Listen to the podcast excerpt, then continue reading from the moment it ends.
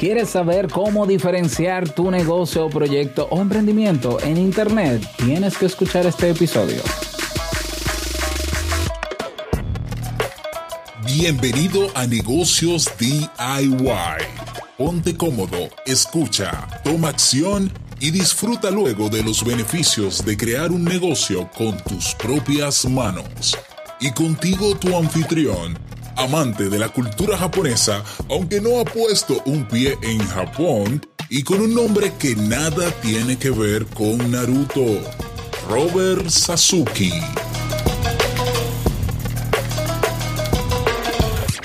Hola, ¿qué tal a todos? Este es el episodio número 25 de Negocios DIY. Yo soy Robert Sasuki, capitán del Club Kaizen.net, la comunidad de emprendedores que buscan la mejora continua, donde cada semana publicamos nuevos contenidos formativos y donde tienes una red social privada para conocer y asociarte con personas alineadas con tus objetivos.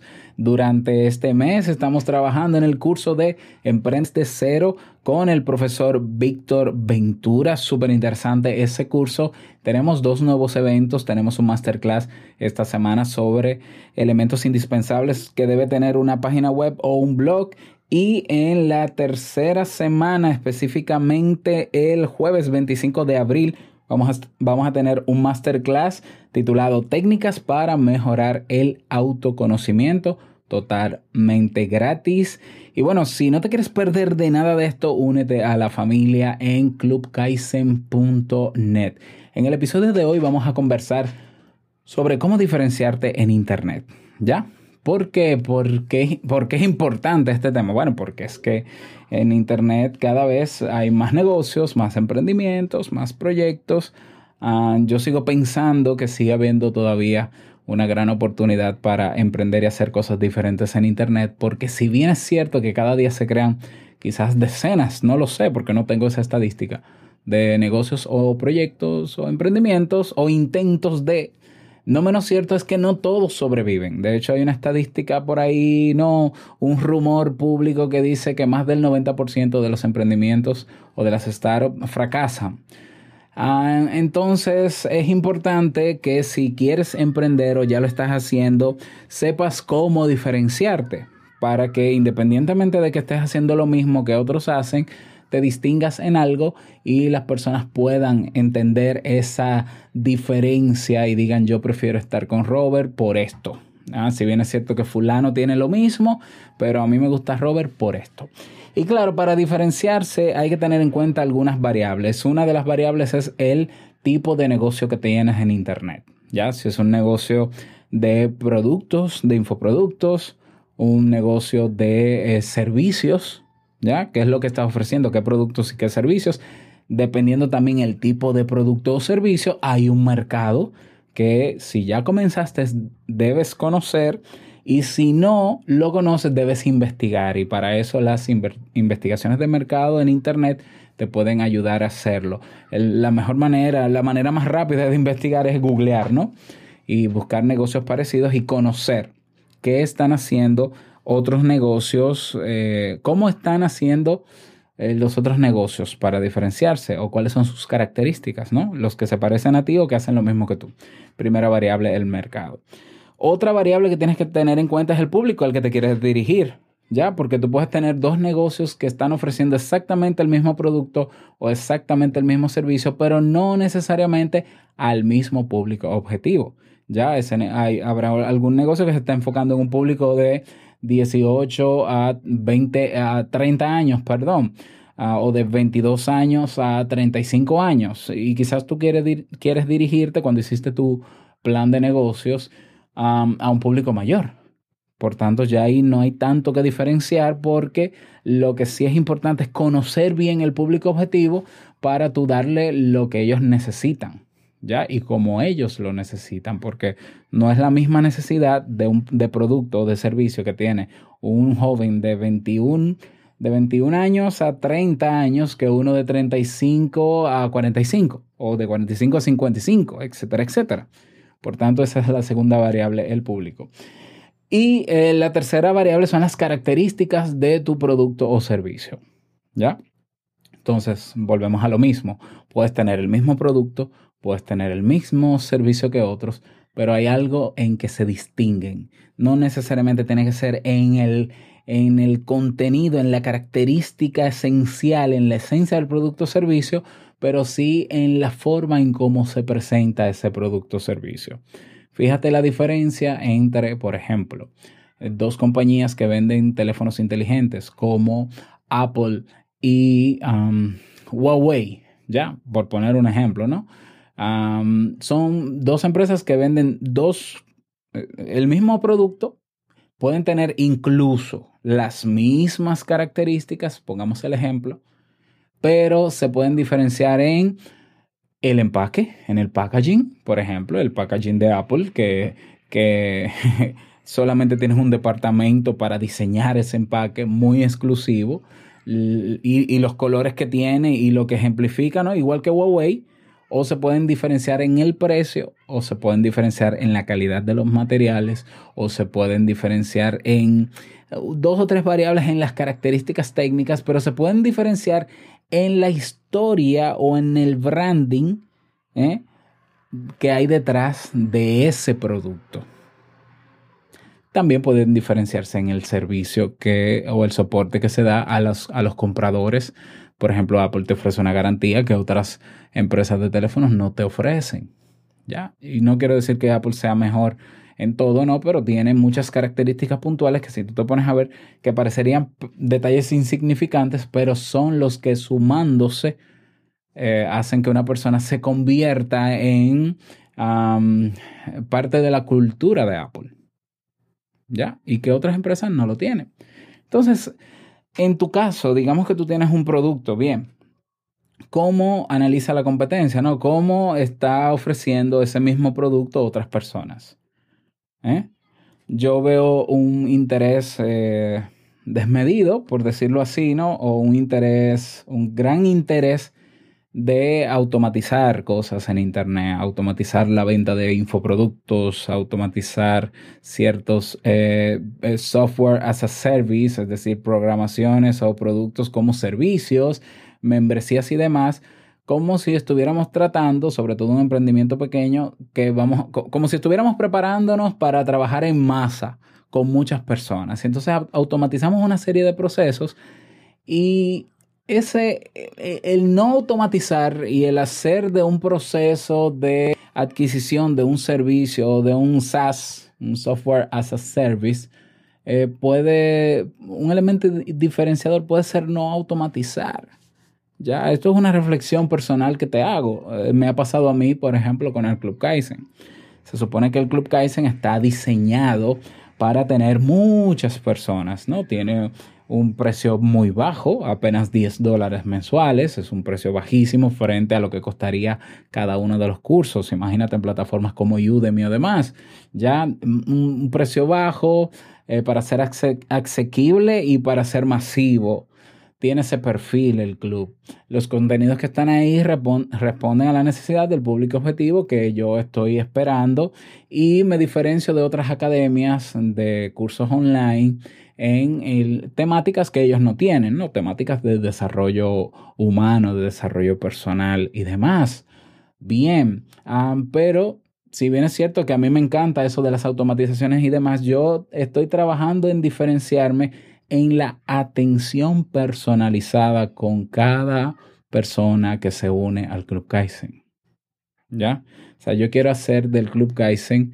Primero, el Club Kaizen comenzó como una academia y ya se ha convertido en una comunidad. Ya yo digo que es la comunidad Club Kaizen, porque yo quiero que sea más que una academia, una plataforma de cursos online y demás, una experiencia, una comunidad real donde nos apoyemos, donde nos conozcamos lo mejor que podamos. Entonces, yo tengo todo un proceso desde que la persona ingresa, ya hay un contacto directo conmigo donde yo le voy acompañando. ¿Ya? Donde tenemos la red social y yo estoy ahí conectado. Eh, no es que las 24 horas, pero siempre estoy activo, ¿no? Y siempre que veo alguna notificación y siento que puedo responder, lo hago. La atención de que algunas personas cuando llegan y se dan cuenta que hay más de 300 lecciones y no saben por dónde comenzar, entonces he, he creado ahora lo que llamo una hoja de ruta dime eh, cuál es tu objetivo a corto o mediano plazo en el Club Kaizen que quieras lograr y yo te voy a construir una hoja de ruta diciéndote por qué curso yo te sugiero comenzar, qué curso continuar, qué libro de la biblioteca, porque también tenemos la biblioteca, qué masterclass te puede complementar, qué audios de las entrevistas, la entrevista de quién en el podcast privado que tenemos en el club. Es decir, toda una experiencia de, mira, eh, si tú quieres lograr eso, yo te sugiero que hagas esto.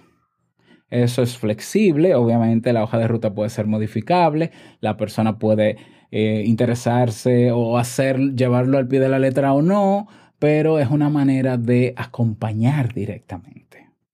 ¿Ya? Eh, otro proceso que estoy haciendo es que cada persona que se inscribe en el club, yo le hago una bienvenida en video, por favor, por ejemplo, que lo he visto en otras plataformas y me, me parece súper, súper emocionante. Entonces yo estoy apostando, en mi caso personal con el Club Kaizen, de que sea una experiencia emocionante. De hecho, las, eh, las mejoras que he implementado en ese sentido este año, las personas cuando entran, lo que me dicen al final es, ¡qué emoción! Y tenemos que apostar por lo que sea que ofrezcamos en Internet, sea producto o servicio, cause una emoción o despierte una emoción, un sentimiento positivo en la persona que lo adquiera. Que la persona no lo vea como algo robotizado, de que, ah, ya compré el libro, bueno, me leo el libro y listo y ya, y nadie me da seguimiento. O compro este curso, pero ya nadie me da seguimiento. O tengo yo que escribirle a un tutor o al dueño del curso para que me responda. O quiero hacer tal cosa, pero, pero es que todo es muy mecánico y entonces no, me da miedo preguntar porque generalmente no me, no me contestan. Hay negocios en Internet donde tienen un formulario de contacto y no sirve para nada. ¿Ya? Entonces, para tú no caer en esos vicios, y para tú ampliar esa experiencia, para generar esas emociones, que es a donde apunta todo este tema de neuromarketing y neuroventas, apuntar a emociones positivas, crear experiencias en el usuario, entonces comienza a evaluar la competencia. ¿Ya? Tienes una academia, inscríbete en otra academia para que veas el proceso. ¿Por qué no? ¿Quieres hacer un libro? Eh, compra libros, revisa esos libros. ¿Cómo lo mejorarías tú? que tú le agregarías, no solamente dentro del contenido del libro o de ese infoproducto, sino en el proceso de compra, eh, eh, antes de la compra, durante o después de la compra. ¿Qué, ¿Qué más puedes ofrecer aparte del libro? ¿Qué otras experiencias? ¿Qué otros recursos? Esas son maneras de diferenciarse. Y una manera también de diferenciarse es ser eh, constante y cumplir con lo que se promete, ¿no? Ser coherente y constante, ¿ya? Como digo, cada día se crean muchísimos negocios que a los dos o tres meses tú vuelves a la página y la última publicación que tienen es de cuando comenzaron. Entonces tú dices, esto no van en serio, ¿ya? entonces, eh, eso afecta tu reputación. otra manera, o, otro consejo, mejor dicho, a no anuncies tu infoproducto ni anuncies tus servicios si todavía no los tienes para ofrecer. Hay personas que dicen no y hacen un podcast o hacen una página web o hacen un Instagram o una red social, un perfil y dicen, eh, señores, prepárense que ahora vamos a lanzar esta compañía que va, que va, este emprendimiento que va a ofrecer este producto o servicio y tú, ok, y entonces te ponen la dirección web y nuestra página web es W y entonces yo suelo ser muy curioso cuando veo una propuesta de valor interesante y yo me meto de una vez a la página. Y cuando veo que en esa página no hay nada, yo digo, un momento, no me hables de cosas que no tienes para ofrecerme. Tú puedes decir, no, pero eso es para generar expectativa. Eso es lo que puedes afectar tu reputación. Porque cuando tú prometes algo y la gente va y no lo ve todavía, la gente no quiere esperar. Y no tiene por qué esperar. Porque para qué esperarte a ti si hay otro que ya lo tiene. Entonces, cuando vayas a lanzar algo, una manera de diferenciarte es tener todo listo ahí y decir, señores, tengo esto para ofrecer y que lo tengas. ¿Ya? Que lo tengas ahí. Eso es importante.